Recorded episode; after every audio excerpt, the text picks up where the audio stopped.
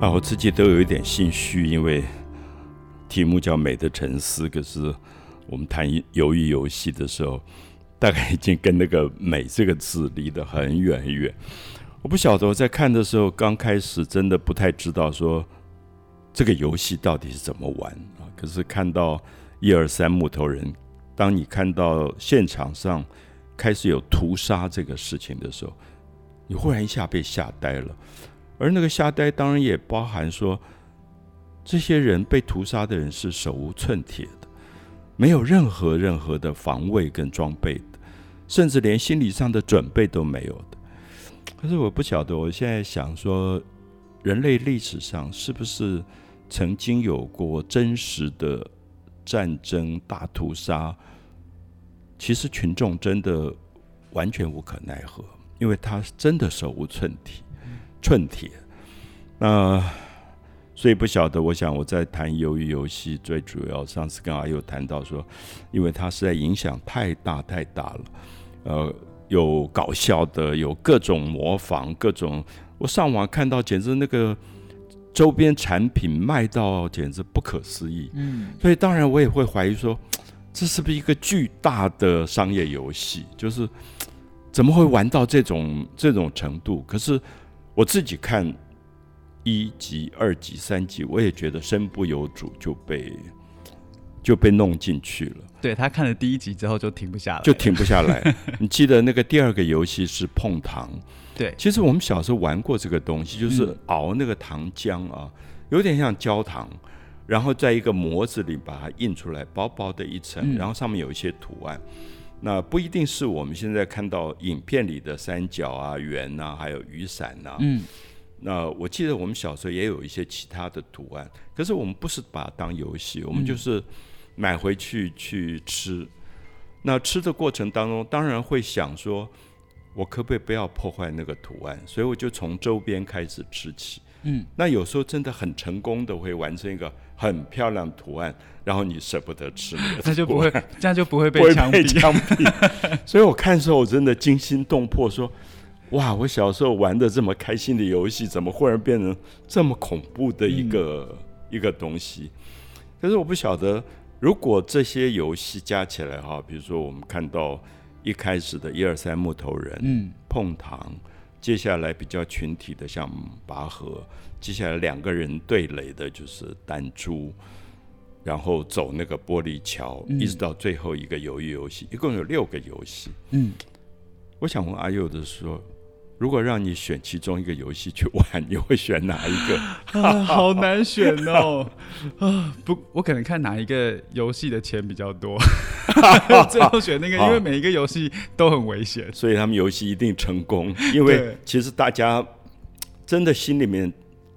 目的好清楚，嗯，因为这些人几乎都是在外面活不下去的，生存不下去，嗯。呃，有点像阿尤上次有有提到说，他们也曾经出去过，对，这个游戏终止过，出去过，你可以不要再回来，嗯，可最后他们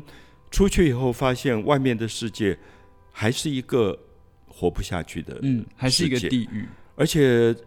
非常残酷的地狱，不见得比里面的这种屠杀好。那我想这个时候，我看到编剧跟导演是不是在暗示？我们真实的社会其实处处都是死亡游戏。我们被分组啊，比如像我看到拔河那一段的时候，我就在想，今天好多好多社会，其实人民都在被分成两组，你必须你死我活，要选边站。是，嗯，那拔河可能是共和党跟民主党的拔河。拔河也可能是美国跟俄国的拔河，或者美国跟中国的拔河。那如果我们讲到乌克兰，你会觉得说他在拔河里他要怎么选择？嗯，因为他也必须要选边的时候，他在到底要选什么？因为拔河时候我们看到这一组主角的这一组是最被嘲笑的，因为他们是最弱的。嗯，他们里面是女人。是老人，对，其实就拔河的力气来讲，他们是最弱势，大家也觉得他们一定输的，嗯，可是他们赢了，当然那集好像又有一个鼓励，可是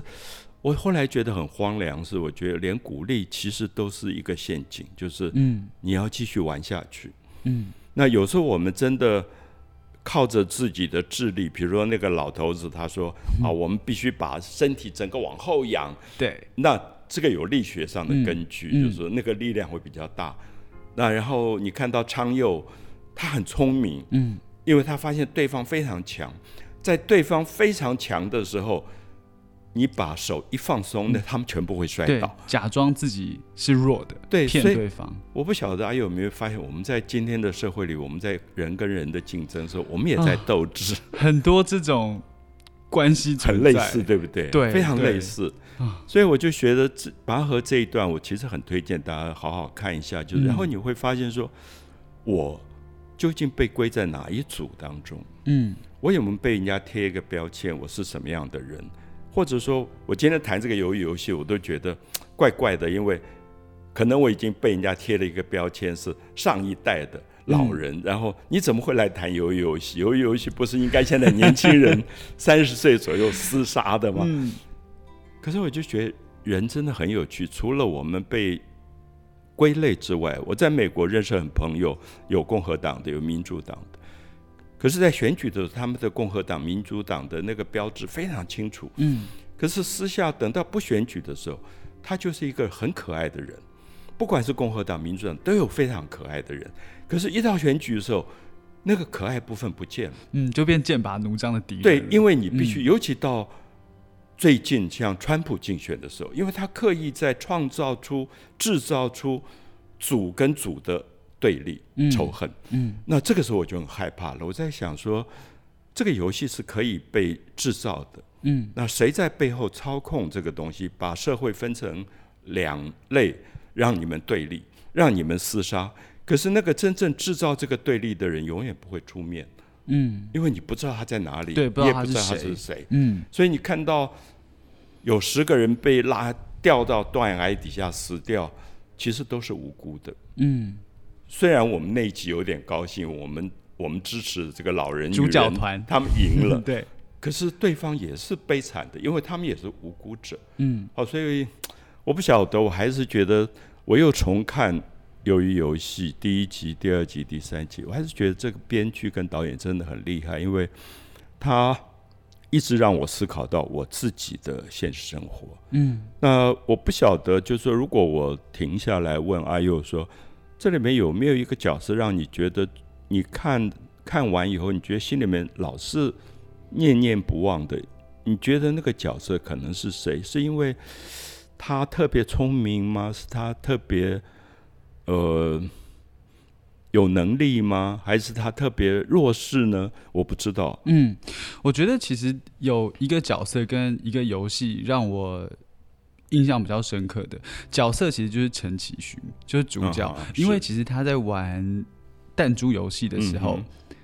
在整个剧情走到最后，其实陈其君是唯一的那个代表，好像人性里面还有善良跟正义存在的角色。可是他在玩弹珠游戏的时候，其实他最后是用骗的方式，是就是骗了他的伙伴，就是就是老人。因为那个老人他本来就已经设定他大概失智，对 他觉得他有一点呆呆，常常跟他讲话的时候就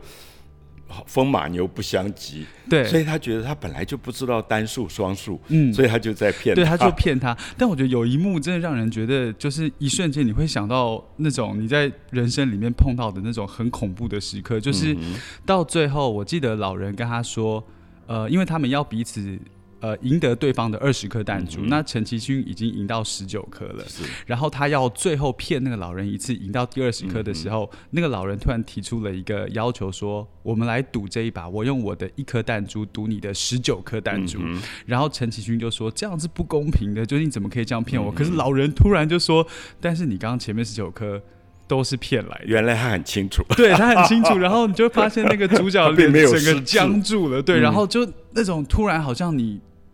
就是撒了一个谎，然后嗯，虽然你可能不是真的是这么邪恶的人，可是然后你别人可能认为你很正义，但事实上你还是做了像这样子，就是骗用这样的手段，就是赢得的作为，但一瞬间被别人戳破的时候的那个恐惧感，我觉得这一幕让我真的印象非常的深刻。是我不晓得，我我我们觉得每一个人都是善良的，嗯每一个人都慈悲，每一个人在对的环境吧，一个正常的环环境境的时候，他都不会这么残酷。对可是弹珠的游戏特别明显看到，好多人都在使诈。嗯那刚刚阿佑提到是陈其勋对这个老人，他利用他老了、糊涂了、失智了。然后我们社会里，我这个年龄每天接到诈骗电话，因为他嗯觉得我这个年龄大概已经差不多 失智了。那偏偏我大概头脑还不错，我就觉得哇，怎么会有这么多的诈骗？嗯那后来我就问比较年轻的朋友，他们说没有啊，我没有接到那么多诈骗。我在想，诈骗集团是不是有调查，就是几岁以上的我要来诈骗，因为 他们大概已经成功率比较高，几率很高，就失智的几率很高。嗯所以陈其勋在这个时候做的这些事，你也觉得也好像是我人性里的部分。对，我就是会不会也嗯利用别人的 有一点糊涂，我就骗他一下？对，就是我觉得社会以前我就是对于大家的教育，就是比如说是非善恶，有黑有白。但我觉得一个好的人，当然这是我在看这一段的时候得到的一个心得，就是一个看起来是很好的人、很正义的人。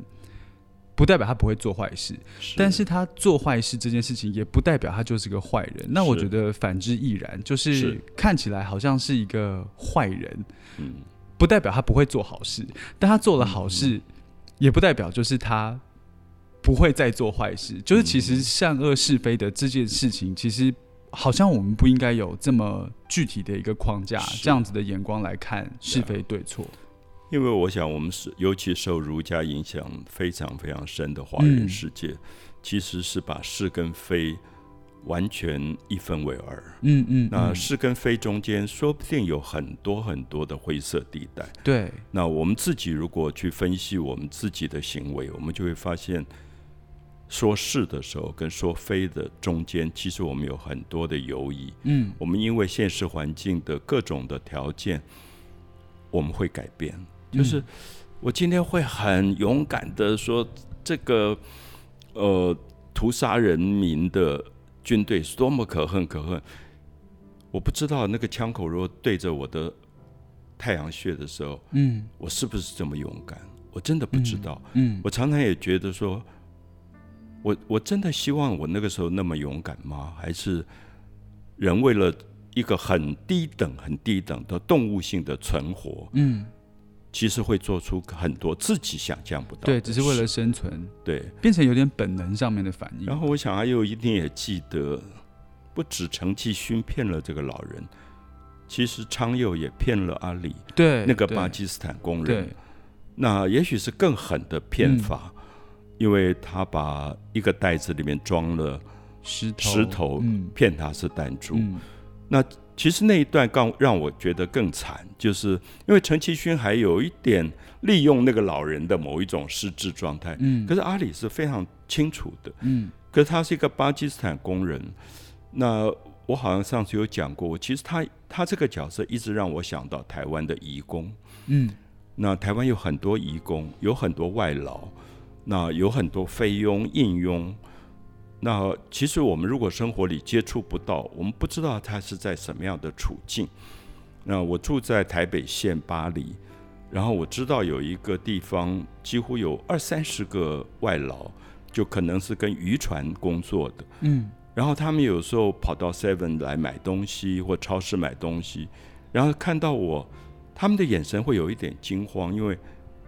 我觉得，哎，他为什么好像很怕我的样子？可是后来我也想，很可能他是非法的，非法拘留的，所以他对于所有周边的邻居，他偶然出来，他都很警戒。对，那我没有深入去了解他们的生活，或者说，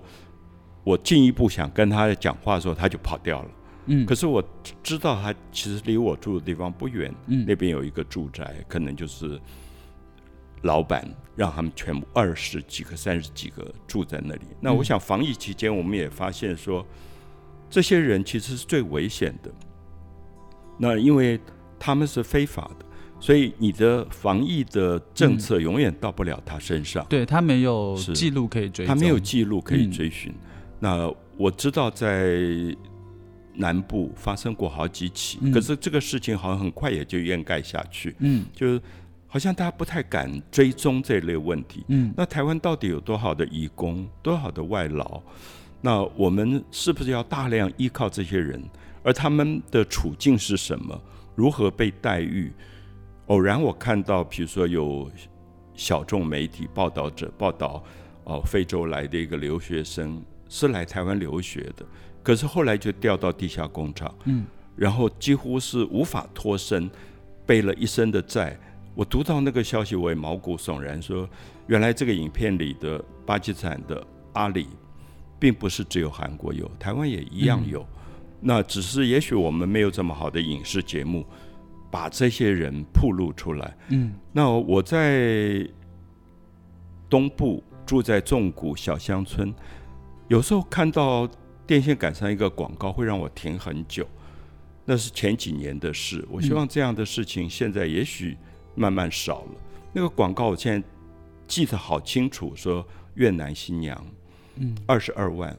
保证大学生，就很简单的几个题目。嗯那我就吓了一跳，说我们的偏乡是不是有一些家庭为他们或者低智障的孩子娶不到太太的孩子，用这样的方法去找越南新娘，二十二万台币，然后还保证大大学生。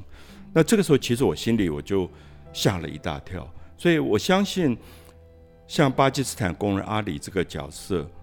他在韩国受到的待遇，比如说包括他的手指被碾断，嗯，而没有很好的医疗保险，没有人照顾，对，费用还被雇主给骗是走，被嗯雇主骗掉，所以嗯到最后昌佑也骗了他。嗯，所以我想他在死亡前，其实他曾经相信过昌佑，真的，而且是几乎哦把他所有的信仰、希望、人性的希望都寄托在昌佑身上。嗯我想那段是让我很痛苦的，就是怎么会这样去骗了一个人？可是你再想一下，昌佑不做这件事，死亡的就是他自己。嗯所以我还是问我自己说，我可以比昌佑更高贵一点吗？所以我想，这个大概就是编剧导演真是了不起的地方，对他要大家去思不考断的逼你说，对，你你要选择什么？嗯那我今天我可以同情越南新娘、应佣、菲佣，所有这义工。可是如果玩的是死亡游戏，而是他如果活着就是我死亡的时候，我还这么勇敢吗？嗯所以我不晓得，我看这个影片，我我佩服的时候，我都没有答案。可是我一直在问我自己说，我到底可能是什么角色？我是陈继勋，还有我是昌佑。那当然，这个单珠游戏里面有一段是非常感人的，就我们上次也提到说，是这个从北韩逃出来的女孩江晓嗯。跟一个监狱刚出来的智英的对话。嗯。那那个智英是让我泪流满面的一段，因为他没有欺骗，嗯，他只是告诉他说，我一定会让你我让你活着。对，因为他自己对生命已经绝望了。嗯他从监狱出来，然后他大概是一个家暴者，嗯也被父亲强暴，嗯然后父亲杀了母亲，然后他最后杀死了父亲。所以他刚从监狱出来，可是他对人生已经完全绝。望了，嗯我觉得人到完全绝望的时候，忽然变成了一个非常勇敢的人。所以那一段的里面的超乎寻常的一种神圣感忽然出来了。那当然你也发现说，原来非常冷面的江晓，人性里面最善良的部分被激发出来。嗯，他们几乎在两个女孩一起做了一个伟大的梦，就是说他们要把育幼院的弟弟接出来，好好的照顾他，然后要去某个地方去旅行。然后江晓的爸爸妈妈还在北韩，嗯那当然这也是我们可能台湾不太了解，就是说韩国每年有这么多人从北韩逃出来，嗯逃出来以后到了南韩的社会，